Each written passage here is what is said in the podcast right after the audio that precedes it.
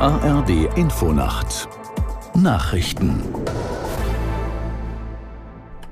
um 2.30 Uhr mit Ronald Lessig.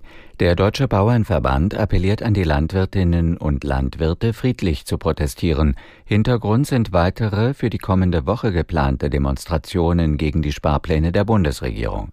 Aus der Nachrichtenredaktion Naila Doss über die Befürchtungen des Verbandes. Der macht sich Sorgen, dass extremistische Gruppen die geplanten Protestaktionen kapern. Deswegen hat der Verband auch nochmal klargemacht, es sollen keine Aktionen vor Wohnungen von Politikern oder persönliche Anfeindungen geben. Der Bauernverband distanziert sich klar von Personen, die Umsturzfantasien propagieren und Gewalt verherrlichen. Dazu gehören auch alle möglichen Arten von feindlichen Symbolen oder schwarzen Fahnen.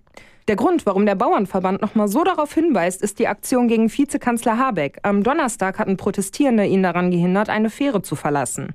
Die FDP und die CSU-Landesgruppe im Bundestag haben sich zu ihren traditionellen Neujahrstreffen versammelt. FDP-Chef Lindner verteidigte das Handeln der Bundesregierung beim Dreikönigstreffen seiner Partei. Aus der Nachrichtenredaktion Karen Busche. Die Regierung sei nicht fehlerfrei, aber entscheide mehr richtig als falsch, so der Bundesfinanzminister in Stuttgart. Zugleich stimmte Lindner seine Partei auf weitere Konflikte in der Koalition ein. Er erteilte den Ausgabewünschen der Ampelpartner eine klare Absage. Heftige Kritik an der Regierung gab es bei der CSU-Klausur im oberbayerischen Kloster Seon. Parteichef Söder forderte zum Auftakt des dreitägigen Treffens wieder Neuwahlen. Im Fußball würde man bei einer derart desolaten Lage mitten in der Saison den Trainer entlassen, so der bayerische Ministerpräsident. Drei Monate nach Beginn des Gaza-Krieges bemühen sich die USA und Vertreter der EU weiter darum, eine Eskalation des Krieges in der Region zu verhindern. US-Außenminister Blinken traf in der jordanischen Hauptstadt Amman ein.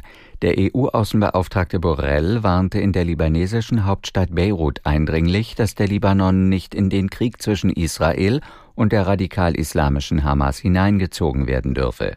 Bundesaußenministerin Baerbock fliegt heute ebenfalls in die Region.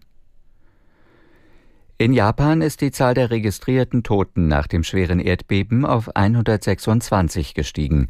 Mehr als 500 Menschen wurden nach offiziellen Angaben verletzt. Rettungskräfte suchen weiter nach mehr als 200 Vermissten.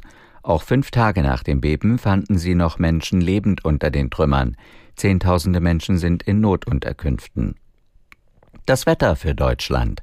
In der Mitte häufig trocken, südlich der Donau anhaltender Schneefall, weiter nördlich Schneeregen, Tiefstwerte plus vier bis minus sechs Grad.